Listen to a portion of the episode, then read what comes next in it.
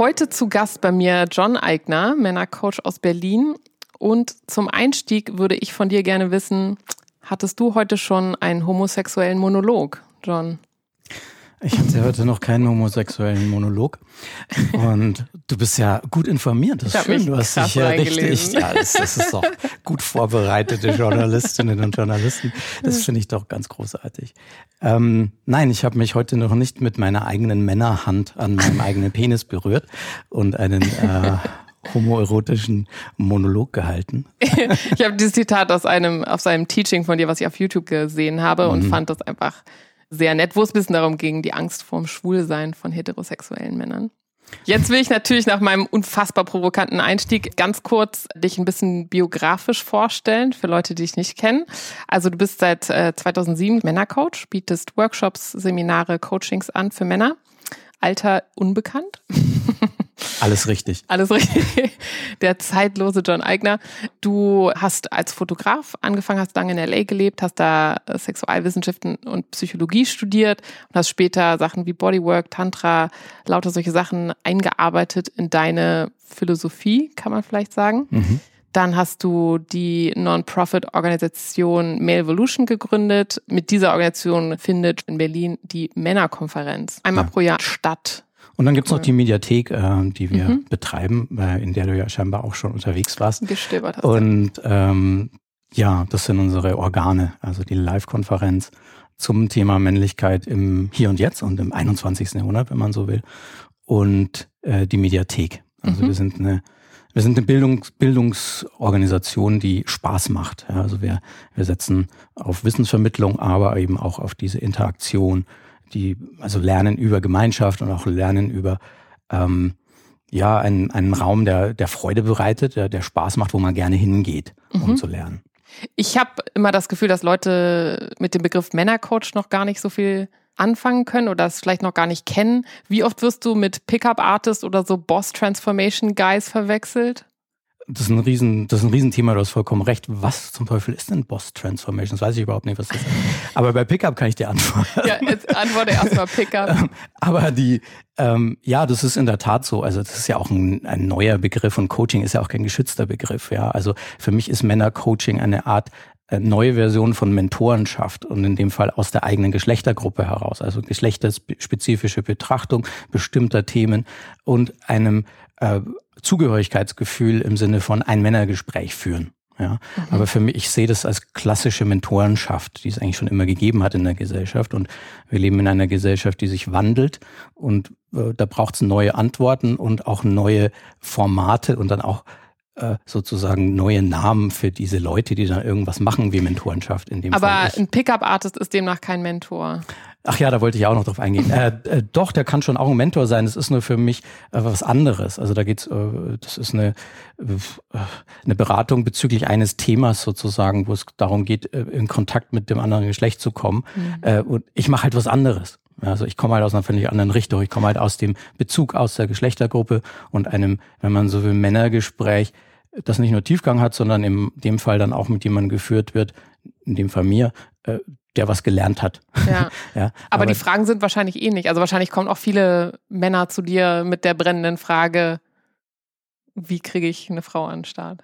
Das stimmt schon. Das ist, das nenne ich Symptomebene. Also mhm. das, die Symptom, dass Leute, äh, Männer mit mit dem Schmerz oder dem Symptom, ich komme nicht in Kontakt mit dem anderen Geschlecht oder mit einem Liebespartner, ähm, äh, zu mir kommen und häufig stehen dahinter dann eben ganz ganz andere Themen, die sehr sehr viel äh, mit wie sie groß geworden sind und was sie auch für Männerfreunde haben. Das heißt, wie sie auch äh, sozial Feedback bekommen haben oder geschlechterspezifischen äh, Sozialabgleich, wie ich immer sage, der dann dazu geführt hat, dass sie ein Leben führen, das attraktiv ist für Liebespartner. Mhm. Ja, und äh, also wenn überhaupt, komme ich dann aus über die Ebene. Also das geht äh, meistens um ganz was anderes als nur um dieses symptomatische, äh, ja, ich fühle mich einsam, ich bin unterkuschelt, ich bin untervögelt. Also meistens ist es ja eher das über den, über, ich sag mal, über den Schwanz, ja, wo, wo, ja. wo irgendwie ich bin, äh, ich, ja, ich, ich möchte äh, Sex haben oder ich möchte eine Freundin, ja. Aber der nächste Schritt ist meistens, es geht eigentlich um Nähe, es geht um Intimität, es geht um soziale Kompetenz, mhm. äh, die eben, äh, die man eben lernt, wenn man ein äh, Umfeld hat, sowohl schon in der Kindheit als auch dann später im Erwachsenenleben, die in dieses Sozialfeedback gibt und dann lernt man und dann ist es, ist die Sache rund. Ja, und dann, ja. dann läuft das sozusagen automatisch. Also für mich ist das, was ich mache, daraus resultiert eigentlich fast von alleine auch eine Attraktivität und Beziehungsfähigkeit. Was ist denn der Typ Männlichkeit, den du vertrittst oder den du auch weiter vermitteln möchtest in deinen Seminaren? Ich würde das sagen, ganzheitliche Männlichkeit als Schlagwort. Und was du gerade beschreibst oder äh, Coaches oder, oder Anbieter von, von Seminaren, die dann, ein, für mich ist das einen bestimmten Aspekt von was auch Männlichkeit sein kann, zu äh, sich herauszunehmen und den dann äh, aus meiner persönlichen Meinung heraus überzubetonen und den irgendwie zu glorifizieren und das dann als das ist das Männliche hinzustellen. Ähm, was halt nicht mehr stimmt und hin und wieder dann auch sehr rückwärtsgewandt werden kann, weil wir, glaube ich, jetzt die Gelegenheit hätten, mal so zurückzublicken. Was haben wir denn alles schon so gemacht in unserer Menschheitsgeschichte mhm. und auch insofern Geschlechter- und, und Männlichkeits- oder Mannseinsgeschichte? Ja, und da gab es eben verschiedene Stufen, wo dann vielleicht auch mal sowas ganz wichtig war, irgendwie im ganz viele Muskeln zu haben und eine Ritterrüstung oder was es dann auch alles gewesen sein mag. Ja, also diesen, diesen äh, jetzt, das ist jetzt Nischenjargon, ja, so bitte nicht mit Real Life verwechseln, mhm. aber was jetzt archetypisch betrachtet der Krieger war. Ja, ähm, also ein Aspekt, ein Aspekt von Männlichkeit, ähm, der, den wir äh, zwar haben und mit drin haben können, ja, aber der eben nicht das einzige ist. Und wenn man das überbetont oder nichts mehr anderes mit reinnimmt, dann bringt das sozusagen nichts aus meiner Welt, in meiner mhm. Welt. Ja. Arbeitest du ausschließlich mit dem Begriff Mann oder ich habe auch gehört, dass Leute anfangen mit Begriffen eher mit ähm, Menschen mit äh, vermehrt männlicher Energie oder weiblicher Energie. Wie gehst du mit so Begrifflichkeiten um, die sich ja so ein bisschen äh, anfangen aufzulösen gerade? Ja, das ist ein sehr, sehr interessanter Aspekt. Also mir gefällt an sich das sehr gut, Mensch mit tendenziell prinzipiell mehr maskuliner oder prinzipiell mehr femininer Energie. Also das so ein bisschen loszulösen rein vom biologischen Geschlecht. Ich glaube, das wird uns, äh, das, das wird so sein, weil, weil wir das einfach wahrnehmen können. Ja? Äh, dass, dass wir da sowieso uns die Begrifflichkeiten anschauen dürfen. Nun ist es nun mal so, dass wir, man könnte auch sagen, gerade sind wir in einem Übergangsstadium, aber ich glaube, das alles ist immer ein Prozess oder es geht immer weiter. Ja, aber gerade nehme ich schon wahr, dass es äh, immer noch viele Menschen gibt, die sich als Mann identifizieren. Und wenn ich jetzt zum Beispiel als Coach mit diesem Menschen, der sich als Mann identifiziert, äh, äh spreche, dann werde ich den auch weiterhin Mann nennen. Mhm. Ja? Und ich gehöre ganz offen gesagt auch zu diesen Menschen, die sich als Mann identifizieren. Und das ist auch, das bringt es auf den Punkt. Deshalb nenne ich mich Mann. Ja? Mhm. Aber tatsächlich, dass wir als Menschen, sowohl biologisch gesehen männliche und weibliche, auch diese prinzipiellen Anteile von, was man maskuline oder feminine Energie oder, oder äh, Aspekte in uns haben, ähm, das meine ich allerdings schon auch. Und das ist auch sehr, sehr wichtig. Und das führt auch häufig zu der Verwirrung, mit der dann, mit der ich dann auch zum Beispiel in Coaching zu tun habe. Ja, dieses, äh, zu viele Männer kommen zu mir, die sagen, was ich möchte männlicher werden. Mhm. Ja, äh, und dann muss ich sie erstmal fragen, was meinst du denn damit? Mhm. Ja, willst du, hast du ein Geschlechtsorgan? Bist, äh, oder also willst du, willst du mehr Geschlechtsorgan haben? Oder was heißt das eigentlich, männlicher ja. werden? Ja, also da, da hängen ganz, ganz starke Identitäten und, und, und ähm, Ideen dran. Ähm, und das zu, sich anzuschauen und dann individuell Mensch zu werden. Ja, ja genau. Das halte ich für das, was ich in meiner Arbeit tue und auch das, was ich mir durchaus für die Gesellschaft wünsche oder auf jeden Fall auch für, für, für mein eigenes Leben. Mich interessiert natürlich auch, wie du zu dieser Art Mann geworden bist, der du heute bist, der so eine Leidenschaft auch hat, bei anderen Männern äh, Entwicklungen anzustoßen. Wie würdest du denn vielleicht deinen eigenen Männlichkeitstyp beschreiben in drei Worten? wie ich vorhin schon gesagt habe, ganzheitlich oder nach Ganzheitlichkeit strebend. Nach Ganzheitlichkeit strebend. Das sind drei Wörter. okay. ähm, warst du denn, warst du denn schon immer auf diesem Ganzheitlichkeitstrip oder wie, wie bist du als äh, Junge geprägt worden? Was für einem Elternhaus? Was, was sind dir da für Sätze vielleicht oder Ideen oder Vorbilder mitgegeben worden, was, äh, was ein Mann ausmacht? Ja, also auch um das Wort Ganzheitlichkeit vielleicht ein bisschen zu konkretisieren, was ich damit meine, ist Bandbreite, Facettenreichtum, Flexibilität. Ja, also die Dinge zusammenzubringen, um als Mensch ganz zu sein. Und da hat mir mein Elternhaus und meine Kindheit und Jugend tatsächlich dabei geholfen. Denn es gab, äh, ich bin auf dem Dorf groß geworden, es gab Naturverbundenheit, es gab archetypische Männer von Fußballern und äh, Baumfällern und Leuten und ich hatte auch einen Onkel, mit dem man Holzhacken gehen konnte und angeln. Und also ich hatte ganz viel von diesem, auch wo klassische äh, männliche Rollenbilder äh, transportiert wurden. Ich hatte aber auch zum Beispiel eine Patentante ich hatte keinen Patenonkel, was normalerweise bei Jungen das so äh, Usus wäre. Äh, ich hatte eine Patentante und ähm, ich hatte auch ganz viele äh, äh starke Frauenfiguren in meiner Familie. Mutter, zwei äh, Tanten, Großmutter. Also das war durchaus matriarchalisch geprägt im positiven Sinne. Also mhm. das war, das war, das war eher eine matriarchale äh, Familienstruktur, wo sehr viel starke Frauenfiguren waren. Ähm, und diese Bandbreite war mir insofern auch schon in die Wiege gelegt wenn man sich jetzt deine Arbeit so ein bisschen konkreter anguckt und so guckt, was sind so die Hard Facts oder so, was passiert da eigentlich quasi technisch gesehen? Du bietest verschiedene Sachen an. Cosmic Sex Training, der wilde Mann, Male Depth. Ich kann mir darunter nicht so viel vorstellen. Das hört sich ultrasexuell an aus irgendeinem Grund. Was ist zum Beispiel Male Depth oder was sind so ganz konkret die Sachen, mit denen du also du sagst so, du, du arbeitest ja nicht nur intellektuell, sondern du arbeitest gerne so im Körper, damit man das auch anders nochmal spürt. Wahrscheinlich kannst du da so ein bisschen mehr dir in die Karten gucken lassen?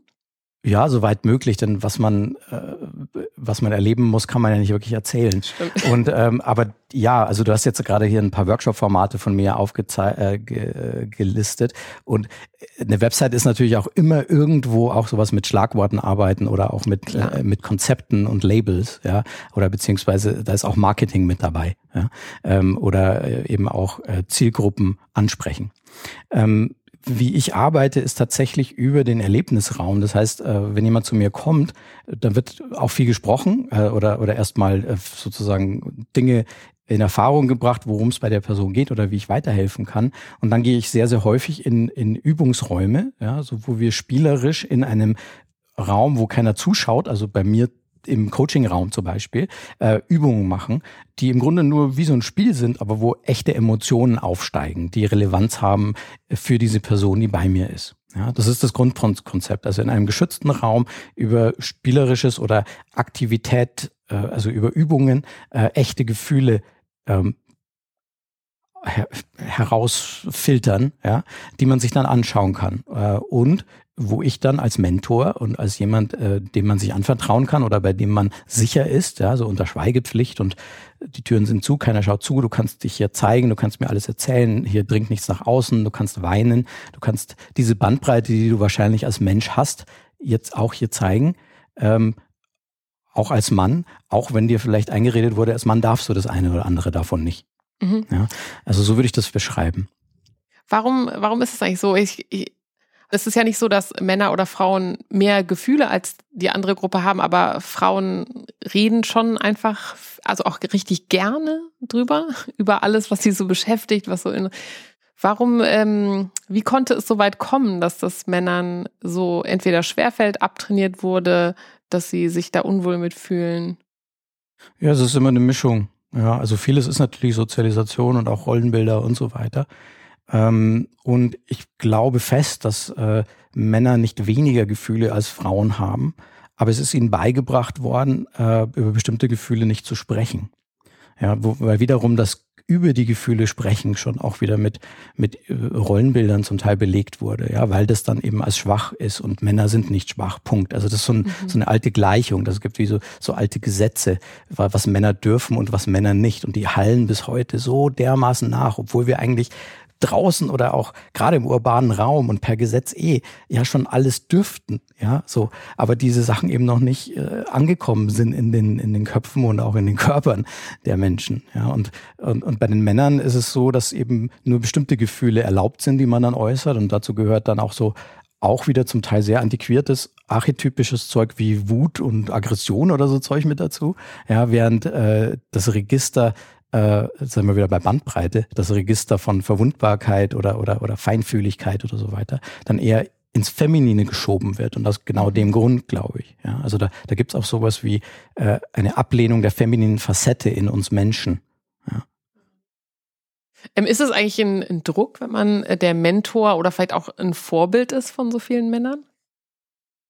Spürst du das?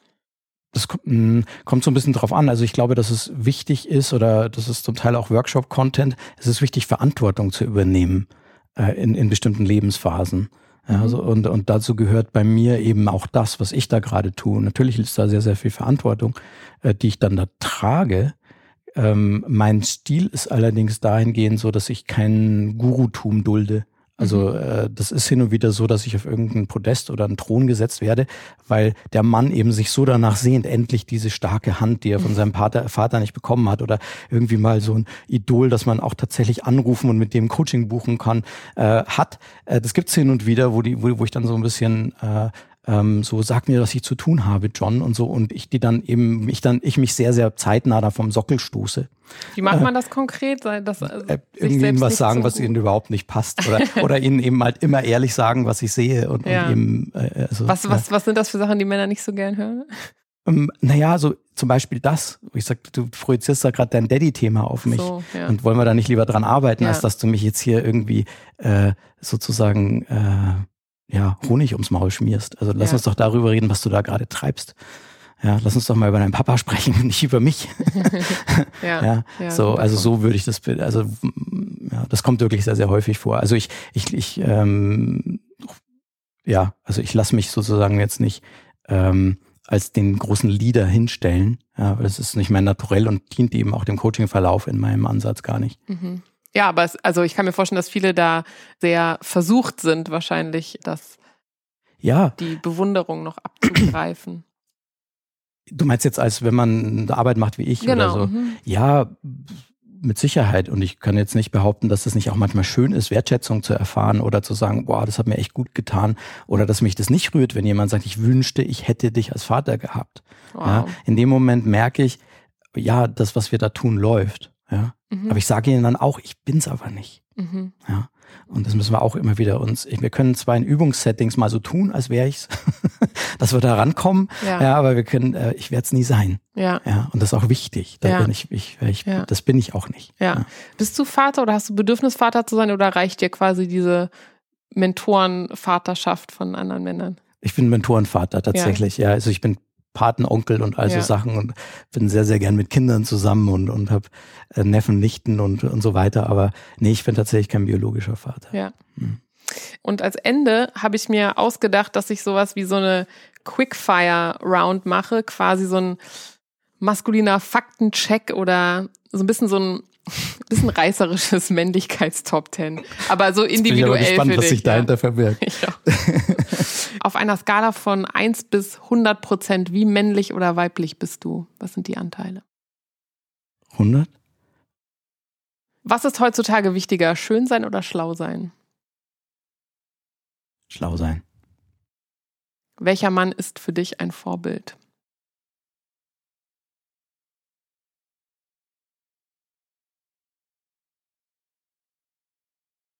Ich muss einen nehmen, den, den ihr kennt, weil sonst würde ich ja. jetzt sagen, mein Onkel. Ach so, aber ist auch okay. ja, ja, mein Onkel Hans. Dein Onkel Hans, schön. Was, ja. was macht dich glücklich?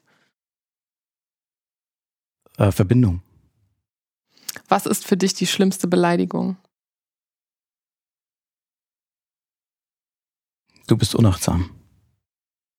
Was ist für dich ein Macho? Ein überbetonter Männlichkeitsaspekt. Was ist das lustigste Wort für Penis? Schniedelwutz. Und was soll mal auf deinem Grabstein stehen? Ähm, bitte hinterlassen Sie eine Nachricht nach dem Pieps. sehr gut. Dann äh, bleibt mir noch zu sagen, vielen Dank, John Eigner, dass du hier warst. Ich habe sehr viel gelernt. Das hat riesig Freude gemacht. Danke, Freddy. Super, cool. Dann raus.